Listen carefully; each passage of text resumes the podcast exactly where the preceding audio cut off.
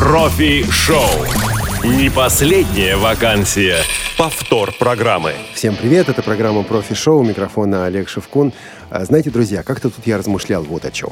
Если бы это было не радиовоз, а радио Шевкун, претенциозно, конечно, плохо, конечно, конечно, но все же, какие бы программы здесь звучали? И понял, что сегодня здесь будет именно та программа и именно та тема, которая обязательно бы звучала и на такой претенциозной станции. Сегодня мы будем говорить о переводе, сегодня будем говорить о переводчиках, сегодня мы будем говорить о работе незрячих переводчиков, говорить будем о трудностях перевода, да-да-да, о самых настоящих трудностях перевода. Вместе со мной сегодня в этой студии Светлана Боткина. Свет, привет. Привет. А, Светлана сегодня впервые. Вот я пока не решил, участник передачи, ведущий передачи. Как сама думаешь, Свет? Ну, это как получится? Ага, к концу решим. Кстати говоря, друзья, в конце передачи пришли к нам смс по телефону номеру плюс 7 903 707 26 71 и скажите, кем была э, Светлана? Скорее гости или скорее ведущий? Можно так сделать, Свет? Конечно, можно. Твое отношение к переводу? положительная. А твоя связь с переводческой профессией? Я сама по образованию лингвист-переводчик, закончила специализированное учебное заведение и когда-то занималась переводом, это была моя профессия. Ну вот так сложились обстоятельства, что сейчас занимаюсь только вот как хобби переводом.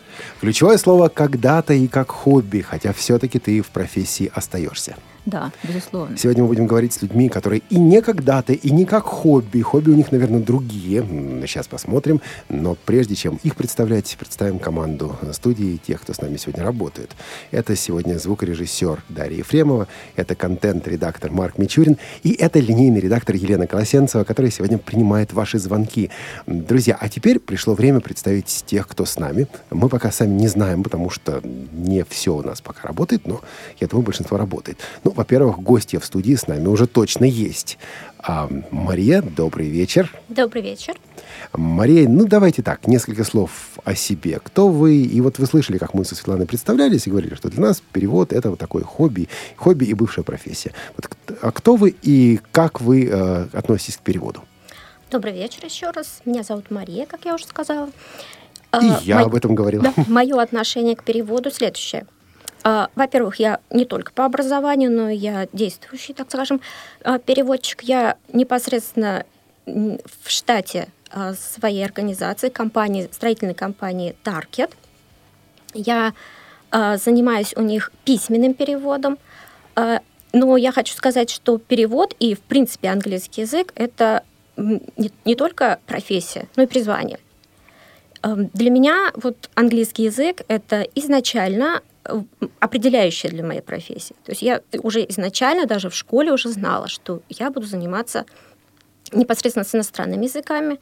И уже на первом-втором курсе я для себя определила э, квалификацию и ну, даже уже, можно сказать, тему диплома.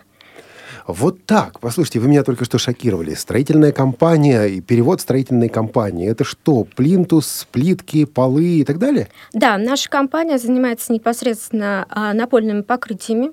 Поэтому для меня, да, это, во-первых, это был, этот опыт для меня был впервые. Напольные покрытия подразумевают в себе плинтус, линолеум, плит и все остальное, с чем я, собственно говоря, ну, связана, а, ну, была так Весьма слабо, я думаю. Весьма слабо, но хочу сказать, что когда я начала заниматься переводом, я поняла, а, у меня между прочим, в семье, что папа, что другие члены семьи занимаются строительными материалами. И ага. мне что упростило задачу, что я всегда могла подойти и спросить, ой, а я вот тут, у меня что-то не сходится. Не могли бы мне там какой-то совет, рекомендацию? И вы знаете, это, конечно, упрощает задачу. Ты разбираешься в плинтусах или плинтусах, Свет? Нет. Фу, испуганно сказал.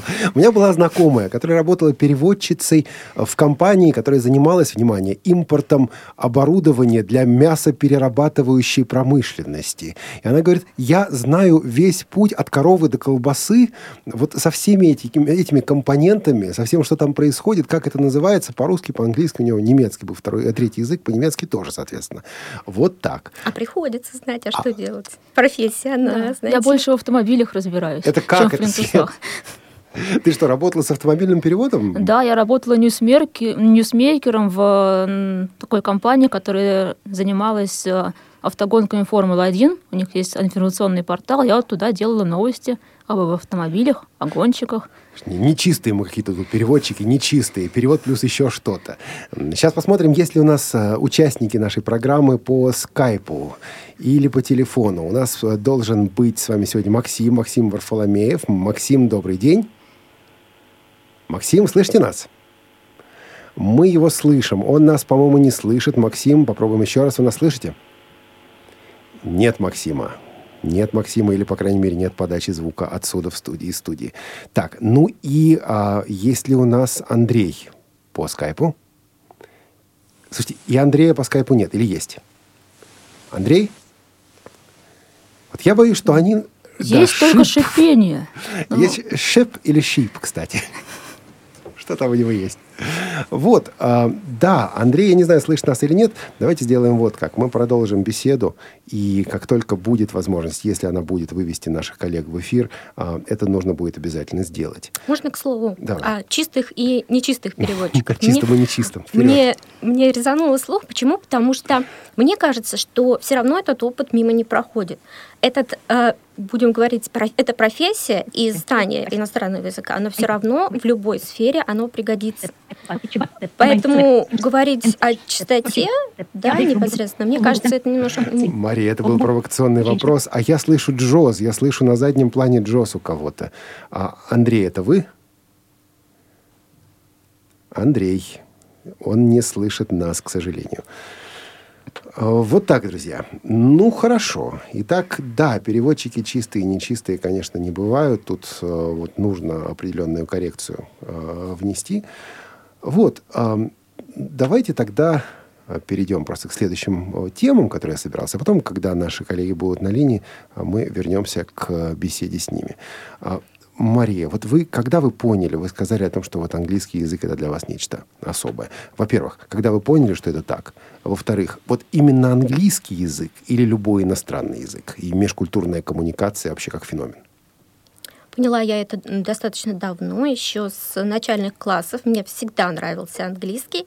А, даже постольку, поскольку в будем говорить, в наше поколение начали, ну, в поколение демократии, да, начали внедряться а, иностранные мультики, иностранные Я сериалы. Думал, скажут иностранные шпионы. А, и, ну, это уже было позже.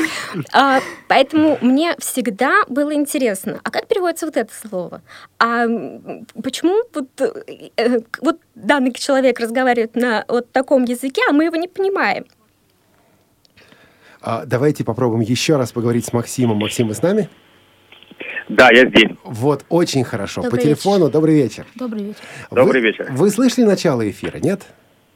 Э, начало эфира я э, не слышал, честно говоря, потому что э, ну, проблемы со связью были у меня. Хорошо, тогда я бы хотел представить, чтобы вы представились. У нас здесь сегодня в студии Светлана и Олег, бывшие, иногда сегодня практикующие переводчики. У нас здесь сегодня Мария, это реально практикующий переводчик постоянно, работает с парой русский, английский языки. А, расскажите немножко о себе. Кто вы, что, с какой парой работаете? Вот, ну, просто несколько слов такого первого, что называется, представления. Ну, э, когда э, обычно, когда я представляю свою пару языков, э, все так э, немножко скептически улыбаются, потому что пара языков у меня очень родственная, русский и украинский. Так. Я работаю на э, э, русскоязычном спутниковом христианском телеканале CNL. Угу. И э, этот телеканал э, 7 лет назад, ну может уже даже 8 лет назад, открыл э, украинскую студию – вот. И была такая задумка, чтобы э, озвучивать э, передачи не только на русском, но и на украинском языках. И вот э, одним из э, тех, кто занимается переводом с русского на украинский, именно являюсь я. Вот. Э, я работаю удаленно, работаю не выходя из дома, но тем не менее как бы деньги мне за это платят, и работа есть постоянно. Я вас поймаю. Вы сказали, как бы деньги вам за это платят. Как бы деньги, как бы платят, как бы за это, или все-таки по-настоящему платят деньги и именно за это? Ну, деньги за это платят. Дело в том, что, ну, как бы всегда хотелось бы лучше. Э, денег вот. мало не бывает. Всегда хотелось бы больше, денег как бы много не бывает. Понятно. Но вот эта работа в вашем случае, это реально оплачиваемая работа.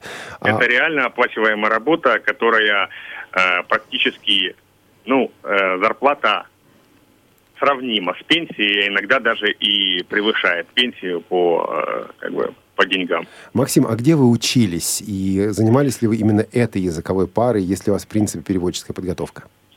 Это оба моих родных языка.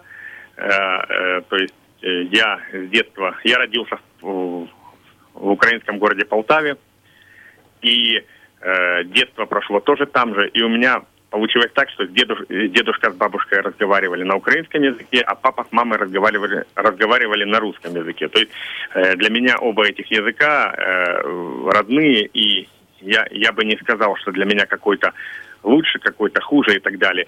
Вот, а учился я в Днепропетровском э, когда-то государственном, а ныне национальном университете э, по специальности немецкий язык и зарубежная литература. Я э, поступил в этот университет в 1995 году и закончил его э, в 2000 году э, специалистом. То есть э, тогда еще не было, ну, тогда только-только начиналась вот эта вот э, образовательная реформа по поводу бакалавров, магистров и так далее. Ну, да. Мне посчастливилось закончить специалистом, то есть от, отучиться реально пять лет. Вот. И, э, как бы, ну, к сожалению, на тот момент работы я не нашел. Э, по специальности 11 э, лет я отработал на заводе общества слепых в Днепропетровске.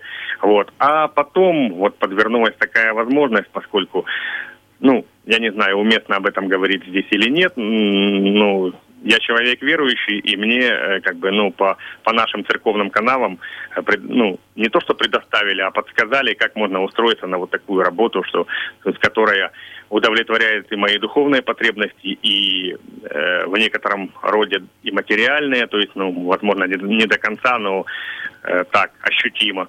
И э, как бы ну и все остальное, в. Мы вернемся обязательно еще к вопросу о трудоустройстве. Вот вы искали работу, не могли найти работу. Я думаю, у Светланы тоже были проблемы как раз с трудоустройством. Как Мария этот вопрос решала для себя. Об этом мы поговорим. Я пока лишь напомню, что уже работает наш телефон 8 800 700 ровно 1645. Вы можете нам позвонить и задать вопросы. 8 800 700 ровно 1645. А, работает наш skype radio.voz. Можно позвонить и принять участие в программе. И а, вы также можете прислать нам смс плюс 7 903 707 26 71. Пока я, кстати, вижу, что Светлана ведет себя больше как гость, а не как ведущая, мало задает вопросы. Может быть, а я У меня вот даю. возникла такая мысль. Вот родственные языки. Ведь на самом деле их переводить намного сложнее, чем язык, который абсолютно не похож. Эти родственные не значит а одинаковые языки, ведь какие-то вещи может будут называться совершенно по-другому. Такая немаловажная проблема. Как вот, Максим?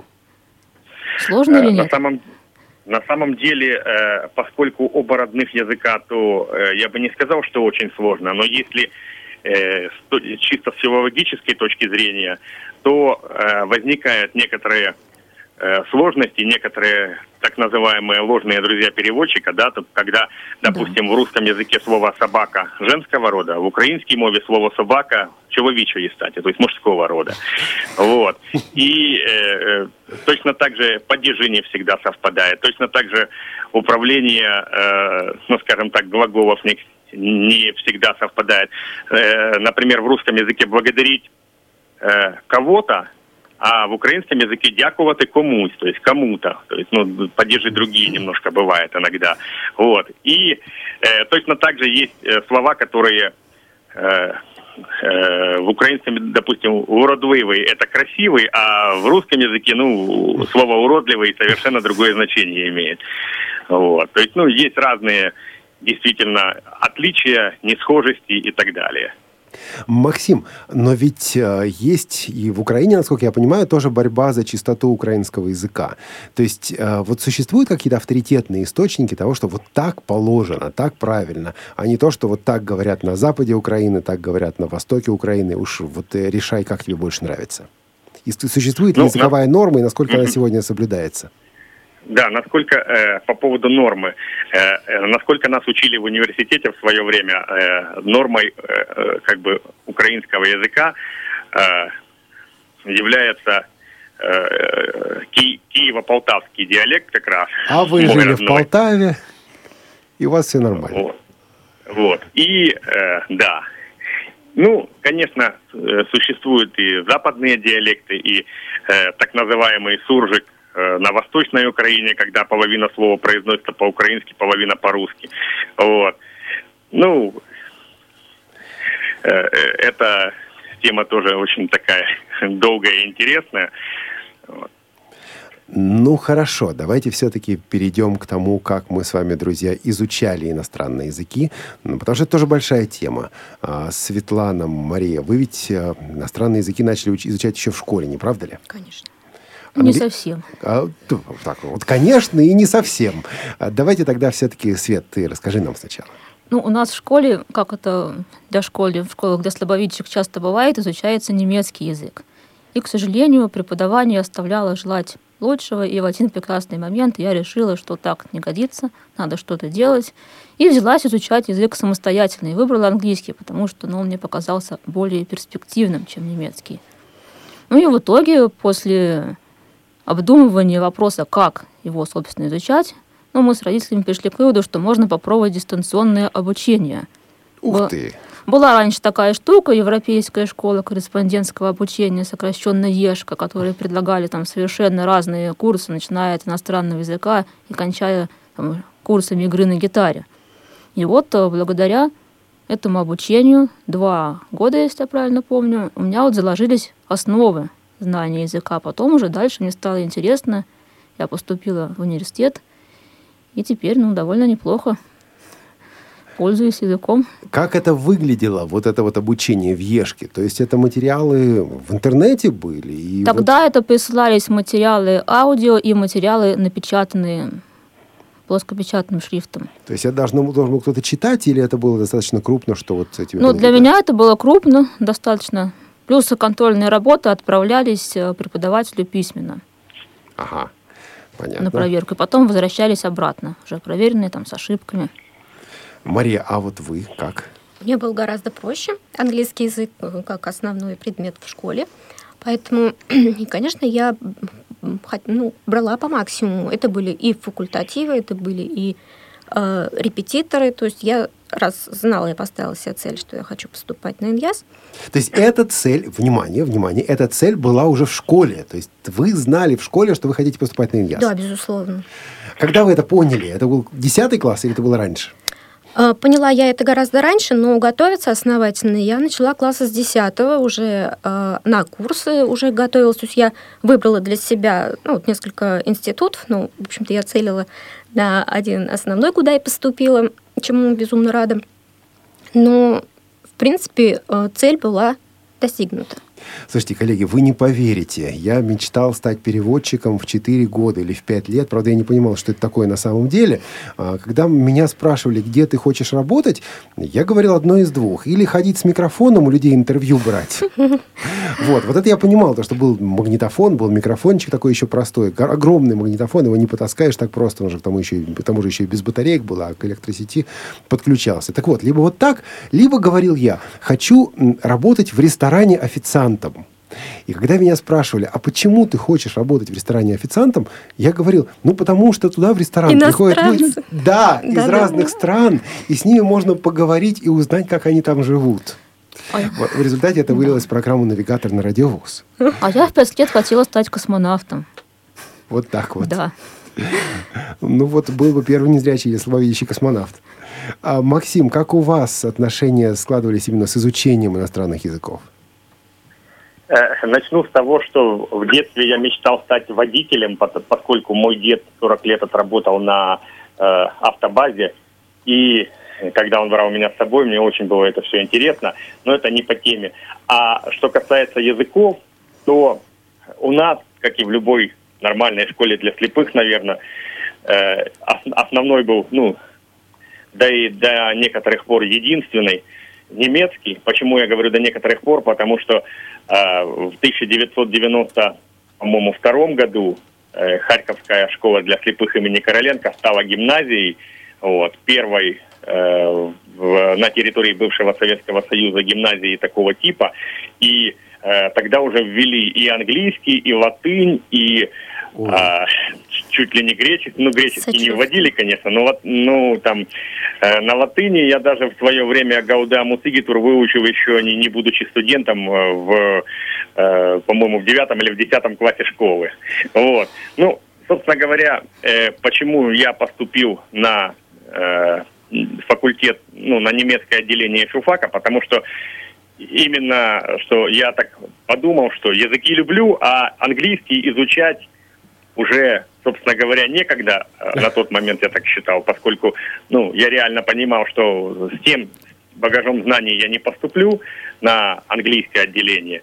Вот. Поступил на немецкое. А английский язык я э, как бы начал изучать и постепенно, периодически его изучаю до сих пор. Изучает, забывает, изучает, забывает. Или ну, иногда изучаю, да. Туда-сюда. Иногда с учителем это, я так учусь плавать, друзья, вот примерно так. По интернету какие-то вещи, сайты. Вот. То есть, в принципе, на элементарном уровне, на элементарном уровне я э, с иностранцами э, общался, разговаривал и даже иногда их понимал. Ага. Вот. Ну, конечно, для перевода этого абсолютно недостаточно, поэтому вот я работаю с двумя родными языками. Я, кстати, никогда не думал, что, э, ну, как бы, два родных языка э, можно применить вот в такой сфере, переводить с одного на другой, получать за это деньги. Слушайте, ну да, у вас особая немножко ситуация, хотя, вы знаете, людей, у которых два родных языка, таких людей немало, и здесь есть своя специфика, ну, вот найти возможность трудоустроиться и работать именно в такой языковой паре. Я напомню, что вы, друзья, можете нам позвонить по телефону 8 800 700 ровно 1645, skype radio.voz или прислать смс по номеру плюс 7 903 707 26 71. Мы предполагали, что сегодня с нами будет еще и Андрей Тихонов, и следующий вопрос, который я собирался задать, нацелен прежде всего на него, потому что мы с ним в свое время об этом говорили и эту тему обсуждали. К сожалению, скорее всего, не удастся нам его вывести на связь, он находится вне России, вот мы договорились, но, но не получается. И все-таки я задам вопрос вам, коллеги, и хотел бы предложить его для обсуждения и также со слушателями. Если кто-то захочет реагировать, вот, пожалуйста, звоните с комментариями. Вот смотрите, кому из вас знакома фамилия Бонг? Мне безумно знаком. Ну, естественно, ну, да, как без него. Вот я даже не помню, кто это, мужчина или женщина. Это женщина, Талия Бонг. А, во как. Вы расширили мое, мое понимание да. этих вопросов. Да, для тех, кто не знает, это знаменитый, до более знаменитый, до более знакомый учебник. А, в двух томах он, по-моему, был. Угу. Это советский еще учебник английского языка. Там были слова, которые нужно было выучивать, там были тексты, которые нужно было читать и переводить, там было, были вопросы. В 10 которые... книгах побрали, по-моему. Да там есть, что-то есть, есть, да. Вот не помню насчет десяти, ну, ну много. Вот. И все это было выстроено так. Вот есть, э, читаем, переводим, туда-сюда, что-то пишем, что-то иногда говорим. Но, в принципе, в основном вот на такое освоение языка. В последние 15-20 лет языки, языки преподают иначе. Через э, какую-то деятельность, э, через картинки, через, а вот посмотри сюда, а вот опиши эту картинку, а давай поговорим, а давай... И зачастую грамматики даже не объясняют. Или объясняют ее в минимальных в минимальном объеме. Вот вы, коллеги, в вашем опыте изучения языка и преподавания языка, потому что я понимаю, что вы, наверное, и преподаете тоже, да. Э, столкнулись с этим или нет? Если столкнулись, что вы по этому поводу делаете? Если нет, как вам, удалось, как вам удалось с этим не столкнуться? Ну, на самом деле это все зависит от преподавателя, как давать язык, что ему давать, картинки или голую грамматику. И мне кажется, здесь нужно искать разумную грань, если есть возможность все-таки осуществлять индивидуальный подход к каждому студенту. Все-таки лингвистические группы не такие большие, там не 30, не 40 человек, это максимум 10 человек. И можно предложить каждому учащемуся задание, ну, то, которое ему будет по силам. Что касается меня, у нас были разные учебники, но в основном, конечно, с текстами. Картинок было не так, чтобы много, поэтому проблем особо не было. Мне старались давать хорошие копии, там крупно напечатанные, чтобы все было четко видно – как тут пытались учитывать мои особенности. Да, ну давай уточним. При этом у тебя еще и подгляд, и такой достаточно ну, существенный да. подгляд тебе в этом плане проще. А, Мария, как у вас было? Ну, кстати, справедливости ради, надо сказать по поводу Бонка, да, учебника, то я бы сказала, что грамматика как раз-таки там не самая слабая. Да, она лексически оснащена, скажем, совковая. Соответственно, времени. Да, тексты про Ленина. Да, то есть, ну, ну не только. Кстати, лексику, да. конечно, я бы оттуда ну, не стала ни ученикам, ни, ни школьным ученикам, ни уж тем более э, взрослым студентам, но грамматика сильная. А что касается сегодняшнего, ну, смотря опять-таки с кем я работаю. Если я, допустим, занимаюсь репетиторством с детьми школьного возраста, безусловно, им интереснее было бы что-то с картинками, чтобы им проще визуальная часть, вот эту визуальную часть принять вместе с текстом. Тот э, вокабуляр, например, который я им подаю, то есть, естественно, им было бы гораздо интереснее, если мы проходим Лондон, им посмотреть, а, Конечно. Э, все достопримечательности, Конечно. и Тауэрский, все, э, Тауэрский Лондон, и все Биг Бены и так далее. Это все равно это важная часть образования в любом случае. Да, я понимаю, они все это в школе пройдут, но когда я что-то новое объясняю, я хочу, чтобы они это... Э, ведь, ну, мы же занимаемся не только с незрячими, но и в том числе... Ну, ну конечно. Причем в основном со зрячими, так получается. Поэтому от этого никуда не деться все равно вот эту визуальную часть нам приходится подавать. А уж как мы это, это уже от нас зависит. Но вот, кстати, по поводу а, преподавания я хочу сказать такое. Вы знаете, а, очень важно а, не просто подать материал, а интересно подать материал. Я сразу вспоминаю, я заканчивала первый интернат, многие, наверное, со мной согласятся. У нас была очень в этом отношении преподаватель хорошая ушла, к сожалению, в том году Лебедева Джем Федна, Царствие Небесное. Вот кто-кто, а она подавать интересно материал очень даже умела. Я вот на сегодняшний момент это осознаю, что просто сухо э, натарабанить лексику, просто в двух словах рассказать, что такое present continuous, можно – но это не уложится, это, не, это просто не, этот материал не усваивается.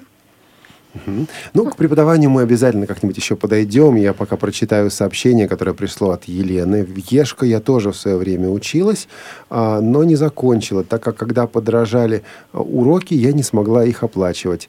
Но методика была неплохая, на мой взгляд. Вот так. А, у нас есть звонок э, от Валентины. Валентина, здравствуйте.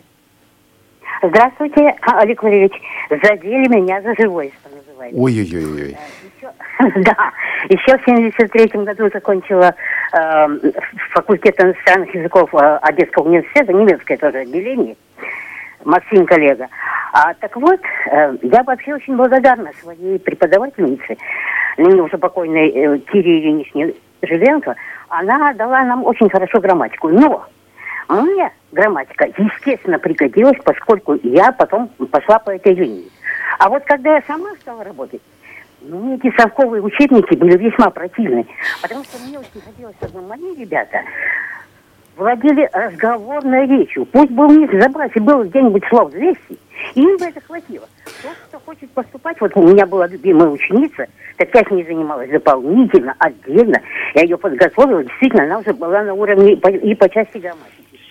А вот что касается просто, ну, обыкновенного обывателя, ну, забудет он этот present, perfect, ему нужен конкретный лексический запас. Это мое абсолютно твердое убеждение. Ну, спасибо, Валентина. Вот для обывателя, ну, наверное, да, но да, переводчику... Да, есть, но есть. Вот переводчику мало 200 слов, а обывателю, наверное, да. А, тут наш линейный редактор Елена Колосенцева говорит о том, что, кажется, появился Андрей. Андрей? Алло, Алло. здравствуйте. Cześć! Добрый день. O. Andrzej, cześć. Cześć, dzień, dzień dobry. Dzień, dzień dobry. dobry. Jak jesteś? No, wszystko w porządku, jesteś tutaj. Jestem тут, в Врославе. Да, он сейчас находится в Польше, между прочим. Настоящий переводчик, многоязыч... многоязычный переводчик. А, Андрей, вот мы тут беседовали о том, как изменилось преподавание иностранного языка, и мы сказали о том, что вот а, сейчас а, люди пользуются учебниками с визуальным, визуаль, визуальным материалом и так далее. Вот на твоем да. опыте, мешает это незрячим, помогает это незрячим, и что нам по этому поводу делать? Ну, сложный вопрос, потому что я тоже с этой проблемой сталкивался. Всегда у нас были тексты с картинками, мне всегда это очень радовало, когда требовалось описать картинку. Ну, мне как-то придумывали по-иному задание, а, значит, э, перестраивали, переделывали. Но как помогает? Не знаю, как нам может это помочь.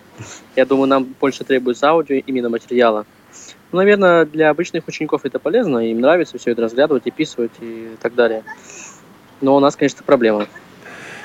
И а, мы подходим к тому, той грани, которую наметила Валентина. Огромное спасибо Валентине за звонок. Кстати, по-моему, впервые звонит на... Ой, там птички, там птички поют. Красота. Андрей, там птички 37, дети. 30, 37 градусов, да. Потрясающе. Нет, у нас чуть-чуть холоднее, но без птичек. Вот, а, да, коллеги, и Максима я тоже попрошу к этой части разговора присоединиться. Ведь э, для того, чтобы просто, э, для того, чтобы быть переводчиком, недостаточно просто знать э, родной язык и один иностранный. Не так ли? Что еще надо для того, чтобы стать переводчиком? Поскольку Андрей только что присоединился, я хочу, хотел бы сначала услышать именно его. Чтобы стать переводчиком, тоже непростой вопрос. А мы простых здесь не нужно... задаем, так что нормально. Да, нужно знать и свой родной язык, э, причем достаточно глубоко, то есть читать разную литературу. И нужно знать язык э, иностранный, с которым ты работаешь, и тоже знать его в разных совершенно ипостасях, то есть я имею в виду язык и литературный, и э, терминологию, соответствующей темы, с которой ты работаешь. И потом вообще требуется такой опыт, естественно, опыт как переводчика, но и потом опыт, э, э, скажем так, знаний из разных сфер потому что при, при, при, приходится переводить на совершенно разные темы, и э, понятно, что можно подготовиться, но все равно требуется знать просто какие-то вещи не только о языке вообще и о стране, э, на языке, который ты, на, с языком, который ты работаешь, ну и так далее. То есть профессия не самая простая. А, Мария, Светлана. Да, я абсолютно согласна, потому что есть такой, ну, будем говорить, термин тоже, да, background, который, собственно, и включает в себя фоновые те, знания. Фоновые знания, да, да, да. То, что мы накопили за тот период э, до того, как стать переводчиком, и, соответственно, постоянно развиваться и вот свои навыки как-то усовершенствовать. При этом, естественно, если мы все равно в какую-то другую сферу, ну, скажем, неважно, там, строительную какую-то, может быть, литературу, литер, э, художественную литературу мы начали переводить, неважно. Все равно вот этот фон, который вот у нас накапливается со временем, он, он нам очень помогает. Совершенно верно, потому что в любом тексте, даже строительном, может встретиться какая-нибудь метафора или сравнение, отсылка к Библии или еще да к чему-нибудь. Если этого не знать, можно так напереводить, что потом стыдно будет. Да, а по-моему, по-моему, Андрею какой-то пример пришел на память. Или вы так вот аппетитно смеетесь? У меня был пример, я уже не помню в какой книге, была отсылка к Фоме неверующему. Ну, все мы знаем, что это такое. А там было как-то переведено что-то «сомневающийся том». Сомневающийся да, том. Да, и я вот думаю, ну, вот человек, который не знает этого, и что подумает о переводе, что там за том, зачем он там. Zачем он там сомневается. Да. А, Максим, вы работаете с двумя, знако... с двумя родными языками, русский и украинский. Я сейчас вам скажу, выдам некое утверждение, а вот вы согласитесь или поспорите. Утверждение такое. Всякий, кто владеет как родными языками украинским и русским, может работать в качестве переводчика с этой языковой парой и работать качественно.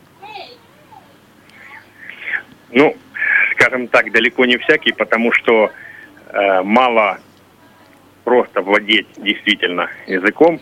Э, языком можно владеть, во-первых, на разных уровнях. Вот, то есть, ну как, если прибегать к классификации, то там вот эти все А1, А2, да, и так далее. Вот. Но это мы не проходили, прочего... это нам не задавали. Ну ладно. Ну это в немецком языке такая классификация знаний. А, хорошо. B1, C1 и так далее. Да. Ну да, типа intermediate там да. и так далее, да, да. advanced э, и все прочее. Вот.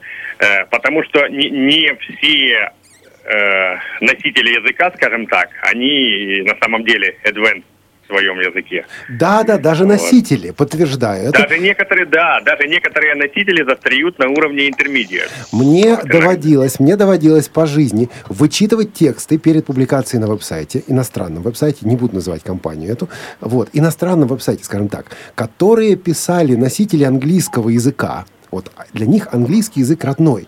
Так они и, вообще писать да, не они, умеют. Вот, я, перепи, я переписывал эти тексты, и они потом мне пишут, слушайте, а как, как у тебя элегантно получилось?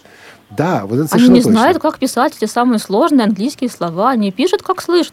Ну, даже и, и стиль тоже в данном случае. Я вам скажу э, на, на ту же тему. Я э, в школьные годы, если кто-то помнит, были у нас там еще тогда клубы интернациональной дружбы и так далее. В общем, переписывались то с болгарами, то с ГДРовцами, то еще с кем-то.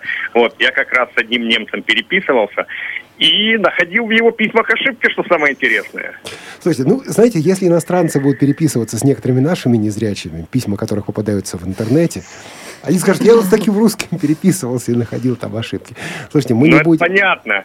Но иногда заходишь на какой-нибудь сайт, казалось бы, серьезный. Там, вот я, допустим, э, кроме перевода, я э, вот сейчас начал еще немножко подрабатывать копирайтингом, то есть написанием статей на заказ. И э, для этого мне часто приходится искать э, материал в интернете, поскольку я же не могу всего знать, я же не, не энциклопедия в конце концов. И э, иногда заходишь на какой-то сайт, какой-то фирмы, допустим, которая позиционирует себя как серьезная, и читаешь там всякие статьи, ну, я про запятые молчу. Да, да. Но, как, но когда... Хорошо, э, а Максим, Максим, на, давайте... Допустим, в одном предложении корректировать давайте... и исправлять, допустим. Максим, э, ну... Максим, давайте мы не будем дальше ворчать на серьезные фирмы, а, и мы не будем также ставить джингл середины часа, все равно за рекламу нам никто не платит. Лучше расскажите, уважаемые коллеги, о том, как организована ваша работа, ваше рабочее место. И начнем мы с, э, ну, пожалуй, э, с Андрея, потому что, Андрей, ведь вы занимаетесь и письменным, и устным переводом, не так ли? Да, да. А вот письменный перевод. Что на входе, что на выходе? Что вы получаете, в каком формате и так далее? Чем вы пользуетесь при работе? Да, ну обычно я, как, как все, наверное, работаю с компьютером, это JOS. Э, к сожалению, не владеют специальными программами, которые используют переводчики для письменного перевода. А, поэтому по-простому работаю с э, разными форматами текстовыми – это э, когда требуется. Ну, также PDF, э, слайды, все это можно э, делать. Использую разные словари. По, сейчас онлайн. о словарях поговорим. PowerPoint презентации вы тоже получаете, да? Бывает, бывает, да.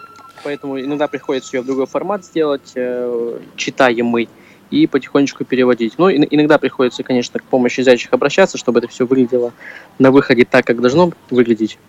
Угу. А как ну, насчет касается... графических PDF-файлов? Без текстового слоя. Вот с, с этим я сталкивался, и мне пришлось тогда, скажем, заказчика развернуть Серьезно? другому человеку. Да, потому что я, у меня тогда и времени не было, и я посмотрел, не знал, как это сделать, ну и отказался просто. Ух ты. Пришлось так. Некрасиво так, а есть же поступить. программа конвертации. Ну, ему тогда было некогда, Мария, видите. Угу. Мария, в, вашем, в первую очередь, да. В вашем случае, что у вас на входе? Что вы получаете? Какие форматы?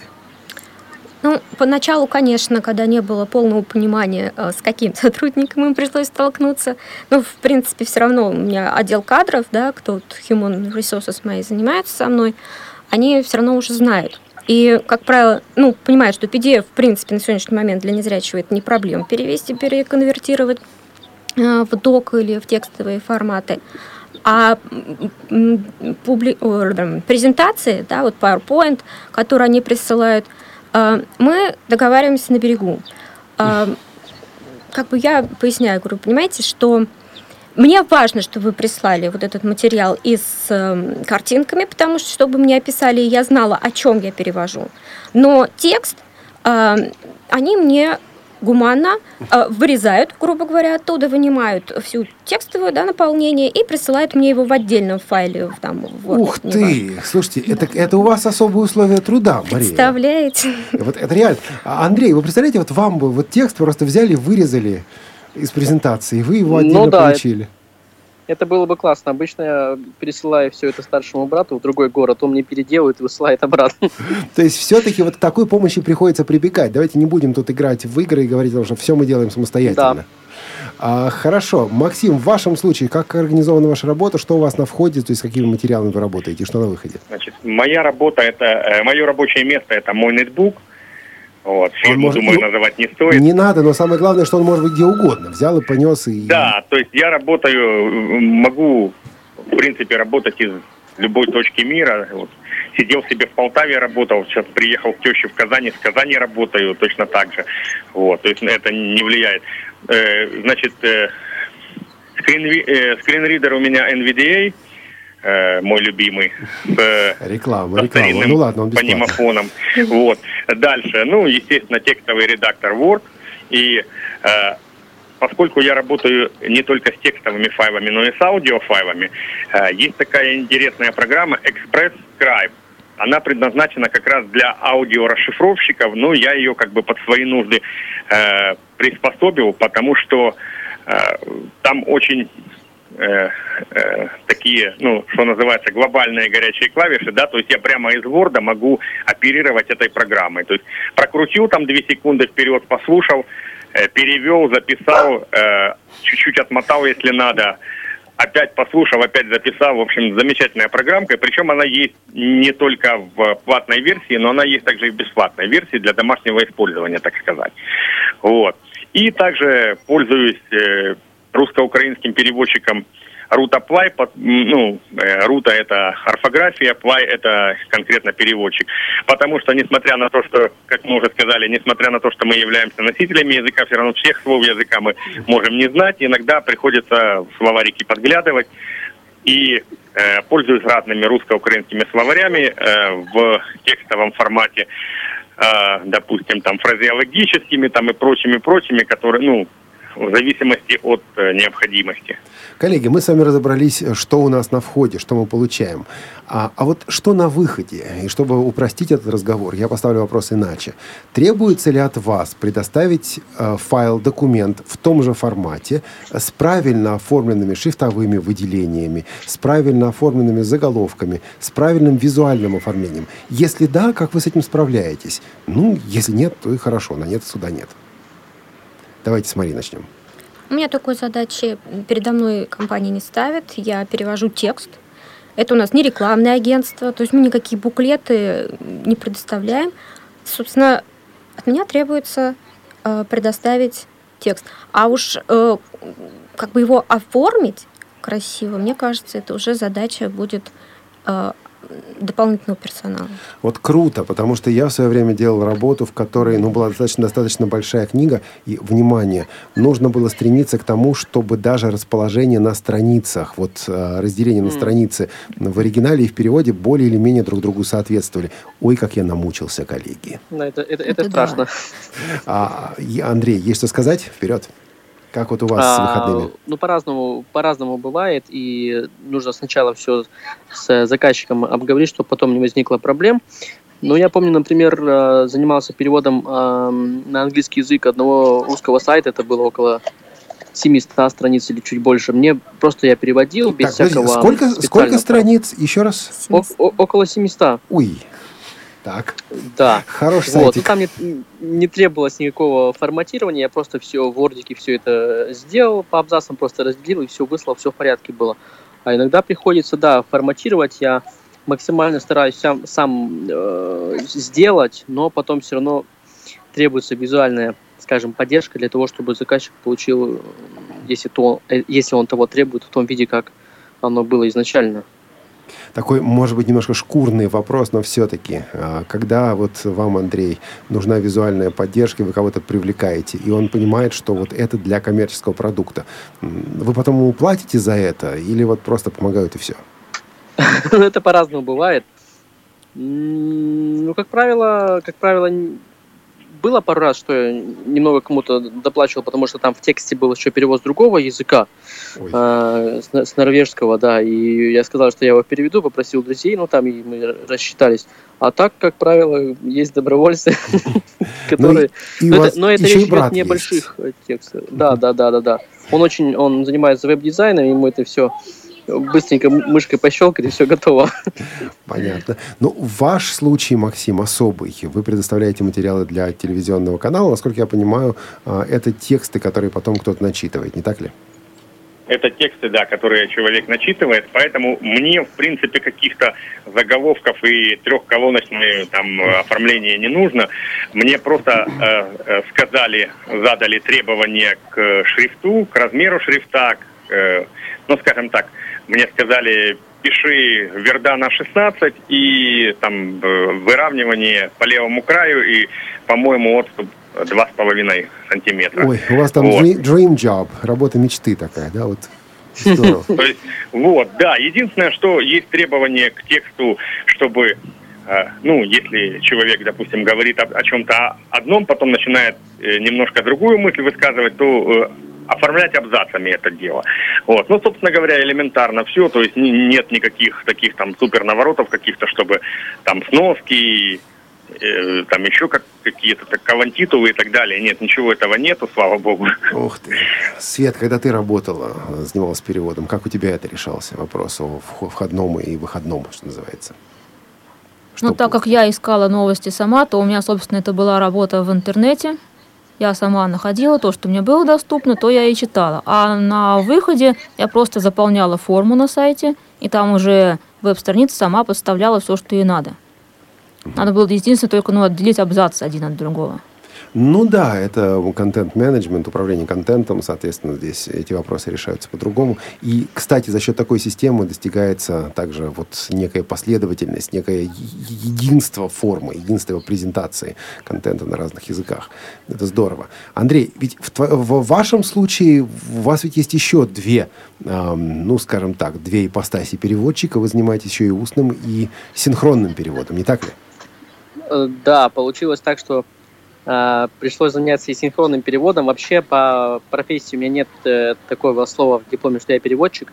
А, просто когда я был на пятом курсе, я, когда было свободное время, я ходил на пары именно с переводчиками и сидел просто подслушивал, поскольку мне преподаватели разреш- разрешили. Ну и также книги читал. И потом, э, когда мне предложили отправиться в Финляндию и переводить синхронно на тему э, транспортная э, э, транспортные, м, как бы это сказать, требования для горнодобывающей промышленности. Я, конечно, готовил, да. Ты еще Мне синхрон? предложили, да, до момента но, но в перевода оставалось, да, до момента перевода оставалось три недели. В принципе, Так. я три недели так и провел за компьютером, чтобы понять эту тему вообще и выучить нужные слова. И я вот, наверное, всегда буду помнить первые 10 минут синхронного перевода. Я вот мне дали как бы 10 минут, а потом коллега меня сменила, потому что она давно переводит, сказала, давай 10 минут переведи, потом отдохнешь. Я перевел, и потом я просто настолько устал, что меня в этой кабинке просто выключило. Через 5 минут мозг мой снова заработал, а, но ощущение было потрясное. Да, несинхронный перевод это особая песня в этом плане. Тут действительно Это устаю. очень, Это очень вот- трудно. Это вот Да, песня. Расскажу маленькую историю, маленькую. Работаем в, в кабине синхронного перевода с девушкой. Она еврейка по национальности, она из Одессы. И вот она, наверное, Андрей, она вот в такой же ситуации, как вы, потому что она заменяла, Мгм. она э, заменяла человека, который не смог поехать. И она знает английский язык, знает русский язык в совершенстве. И вот а, в какой-то момент она м, просто поняла, что перестала понимать. Да, да, да, да. То да. есть вот она сидит в Может наушниках, и она выключается, Мгм. и забыв, выклю- забыв выключить микрофон на конференции, где две с лишним тысячи человек, 200 из которых Бывает. русскоязычных, она вдруг в микрофон говорит «Шо-шо-шо?» И вот, Да, вот этот можно с- представить. смех российской делегации, это нам из окна это было видно. Тоже опыт. Но это был опыт. Я говорю, ты выключи микрофон. Она говорит, а что? Потом она сообразила, где находится. У нас телефонный звонок. Елена, здрасте. Здравствуйте, друзья. Здравствуйте, уважаемые гости.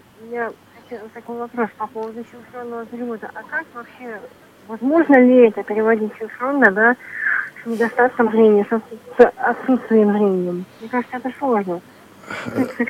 Сложно и невозможно – это разные вещи. Скорее вопрос к Мне Андрею кажется, и ко это мне. нужно э, хороший слух иметь и реакцию. Здесь, мне кажется, Реакцию. зрение уже не так важно. Именно реакцию мозга на Там происходящее. есть одна сложность. Мария, вы с синхроном как работали, нет? Нет, это, это просто верх, мне кажется, Когда- высший Мы в пилотаж. университете пробовали, у нас было много занятий по синхронно, так я тоже не работала. на этом. Давайте тогда так, Андрей, начните отвечать. Я потом завершу, потому что мне есть что сказать. Я, ну, в общем, каждый месяц так или иначе подрабатываю на синхроне, поэтому вот, вот в тему вопрос. Но вот э, говорит человек либо сложно, либо невозможно.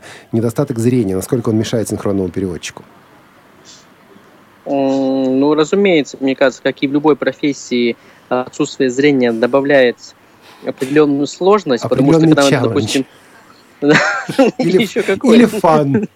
Забава такая. Да, потому что иногда бывает, что э, переводчик смотрит еще параллельно презентацию, прямо вот из кабинки, насколько знаю, это возможно, или перед ним лежат распечатки того, э, той же речи. Это гораздо легче, а нам приходится все на слух это делать. И во-вторых, э, во время перевода ты не можешь заглянуть в слова. В принципе, я пробовал еще параллельно э, втыкать наушник Джоза, но это такой тоже челлендж. Э, есть, конечно, сложности, но мне кажется, что можно при, при подготовке, при постоянном тренинге, именно вот как уже было сказано, при такой высокой реакции работы головного мозга, это возможно. Да, там особая многозадачность, особое устройство этого мыслительного процесса. Ведь вы одновременно выполняете три задачи. Во-первых, вы слушаете. Во-вторых, вы, ну, скажем так, преобразовываете. Причем вы преобразовываете то, что звучало некоторое время назад. И в-третьих, вы да, воспроизводите. Да. Это третья задача, а, которую вот нужно также решать. И все это на разном тексте, но я добавлю еще одну маленькую вещь, которую мало замечают, она важна. Есть еще четвертая функция, вы предугадываете. Потому что во многом, вот Чернов, кстати, об этом пишет подробно, во многом синхронный перевод основан на этом предугадывании текста. Каким образом это делается, да, это другой да. вопрос. Но если это предугадывание включается, то все Любой в порядке. Любой устный перевод — это предугадывание. И когда вот готовят переводчику, даются специальные задания, которые помогают тут научиться именно предугадывать следующую мысль, которую выскажет человек по той или иной теме. Конечно, конечно. И более того, идет тренинг, допустим, вы берете простую фразу, например, а, в, данной, в данной конференции принимали участие более двух тысяч человек. И дальше вам говорят, начинают эту фразу с любого слова или, может быть, слова, э, ну, не совсем даже в тему, и вам нужно закончить, чтобы грамматически это правильно звучало. Ну, например, э, на конференцию быстро собралось, там более, да, приехала. вот, приехала, вперед. А люди, которые приехали, и так далее. И да, заканчиваешь это. Да, вот это вот часть синхронного, синхронного перевода. А, Андрей, вот с презентацией, ведь PowerPoint эти можно и попросить, и иногда даже дают их заранее. Да, да. Но штука в том, да, что вот. иногда и не обязательно. Есть такая тоже проблема. Вот как раз, когда у меня был первый мой синхронный перевод. Мне, к счастью, э, выслали все презентации, то есть дома, в принципе, я со всеми ознакомился, но поскольку это были финны, они очень своеобразно иногда выступают, они могут начать рассказывать народные сказки, какие-то древние сказания, ну, так, чтобы было интереснее, и тогда могут возникнуть проблемы. Я помню, вот как раз первый фрагмент, который я переводил, это выступал мэр, это выступал мэр города Раваньеми, он начал с транспорта, а закончил там какой-то своей бабушкой. И, к сожалению, презентацию он не предоставил. Ну, поэтому по-разному бывает. А так, если знакомиться с текстом заранее, конечно, легче. Максим, вам тоже приходится переводить всякие истории, иллюстрации, я не знаю, там, байки всякие. А, бывают сложности, когда вы вот, ну, не очень... Хотя в вашем случае, наверное, это проще, да, для вас два языка разнакомые, то есть вы, наверное, понимаете, ну, лучше, о чем идет речь. Вы не сталкивались с э, такими проблемами? Два, два языка-то знакомые, да, но все равно, как бы, как я уже говорил, мы, ну, э, невозможно знать всех слов и всех пословиц и поговорок, допустим, вот. э, всех анекдотов. языков. Поэтому, да, иногда приходится затрачивать достаточно длительное время, где-то искать в интернете или фразеологический э, словарь, или э, какое-то соответствие там чему-то. Вообще, э, самое, скажем так, Ой, самое неприятное, когда человек, допустим, э, сам не до конца понимает, что он хочет сказать. Вот. Ой, а, тебе это надо, а тебе это надо перевести и облечь в какую-то литературную форму, причем еще, кроме всего прочего. Такое бывает, кстати, при устном переводе на конференциях очень да, часто. Вот именно при устном, да, потому что я, я это все прекрасно понимаю, потому что я работаю с аудиофайлами, кроме, кроме текстов. То есть человек наговорил, как бы, ну да, и я этот поток сознания потом должен перевести. То есть мысли там нет изначально. Нас учили, нас учили, друзья мои, в университетах переводить мысли. Но нам не говорили, что делать, если мысли да. изначально в этом тексте нет. Мысли нет. Да. А, э, расскажу еще маленькую одну историю. Переводчики любят басенки всякие рассказывать, но реальные басенки. А, я занимался устным, синхронным переводом, причем там делали совершенно запрещенную вещь, которую мы теперь делаем и на радиовоз тоже. А, это, между прочим, тоже были христианские проповеди. И нужно было быстренько записать некую серию проповедей на русском языке. Она по-английски изначально, а, по 40 минут, 40-45 минут каждая. Меня пригласи, пригласили сесть в студию, я сидел и переводил эти проповеди в синхроне. Это все записывалось, потом звукорежиссер подредактировал. Получилось хорошо. Но вот один... А делали это в Финляндии. Вот вы тут про финнов заговорили, про горячих финских парней. И вот мы сидим, и я перевожу эту, этот текст, эту проповедь, значит, устно, блестяще идет. Вот ты сидишь, вы знаете, когда вот сидишь и ловишь кайф от этого, вот ты ловишь кайф от перевода. И великолепно, и круто, и ты, вот все нравится. И 45 минут запись закончилась. И вот Фин, звукорежиссер, который великолепно говорит по-русски, ну, только сильным финским акцентом, говорит, да, хорошо, очень хорошо получилось, да. Но не записалось. Записать забыли точно. Ничего. Да. Я говорю, послушай, ты бы раньше сказал, что ничего. Он говорит, а ты так хорошо говорил. Перебивать Не плохо. хотелось. Да. Я говорю, подожди, давай, пока драйв есть, пойдем перепишем. Нет, сейчас нельзя. Надо кофе пить. Да. Так что работа переводчика, друзья мои, это, это прикол, это круто. Как говорил один Согласен. из моих преподавателей университета, э, самая большая проблема устного переводчика, если ему дают в руки микрофона, он думает, что это мороженое. Да. А, Значит, хорошо. У нас очень мало времени. А, Пока времени вышло, скажу вот что. Э, Тему переводчика мы про переводов мы продолжим. Еще одно профи-шоу сделаем при одном условии. Если до, ну, скажем так, до следующего понедельника мы по адресу радиособакарадиовоз.ру по- получим не менее 10 просьб продолжить эту тему. Вот если найдется 10 слушателей, там, если найдется хотя бы 10 прав... Нет, 10 слушателей, которые захотят продолжение темы. А, Переводчики поняли аллюзию наверняка, да? Вот мы эту тему продолжим в понедельник, а, через две недели. А до понедельника мы будем ждать ваши письма по адресу радиособакарадиовоз.ру. В качестве заключения, коллеги, переводчик, профессия доступная для незрячих слабовидящих или не очень? Доступность от 1 до 10 оцените. 10 идеально, 1 совершенно недоступный. Прокомментируйте. Начнем с Марии. Повтор программы. Я думаю, что весьма. Было бы желание, была бы цель. Ну, если оценивать, я думаю, что 8-9. Ух ты, хорошо. А, Светлана, не оставшаяся в профессии, твое мнение? Ну, Сложно сказать, но мне кажется, вполне доступно. Опять же, если есть желание, если есть интерес, можно найти ту сферу перевода, которая будет э, подвластна тем, э, тому зрению, которое у вас имеется. Но думаю, на восьмерку можно. Ага, хорошо. Максим? Я тоже согласен. Где-то 7-8, ну, твердая восьмерка точно. Сэм 8 это на каком? Это как в анекдоте, помните, когда... э, честно, говоря, честно говоря, вот э, сам анекдот уже не помню, честно говоря, но, но фраза такая расхожая. Вот, типа с, с грузинским акцентом. А, понятно. С переводами анекдотов это особая тема, да, когда вот э, ты понимаешь, что тебе пока еще не смешно, и, возможно, аудитории Да. тоже не будет смешно. А, Ну да. а передавать надо. Да. Ну и, э, пожалуйста, тогда, Андрей, э, доступность профессии переводчика от 1 до 10 и короткий комментарий. Ну, я вот тоже подумал, 7 или 8, 7 или 8. В принципе, доступно, требуется единственное знание, постоянный тренинг, э, то есть э, язык нельзя забывать, нельзя забывать, если речь идет о переводе устном. То есть постоянно требуется тренировка, тренировка и еще раз тренировка. Причем забывать нельзя и язык иностранный, и язык родной. Разумеется. А, Я разумеется. просто слышал, да, переводчиков, которые жили за границей слишком долго и пытаются переводить на русский язык. Ой, я тоже, я таких встречал. Я помню, приехали на конференцию, я там просто заменял. Ну так, доброволил. Добровольно, понятно. Постоянные совершенствования. Так, друзья, к сожалению, наше время убежало.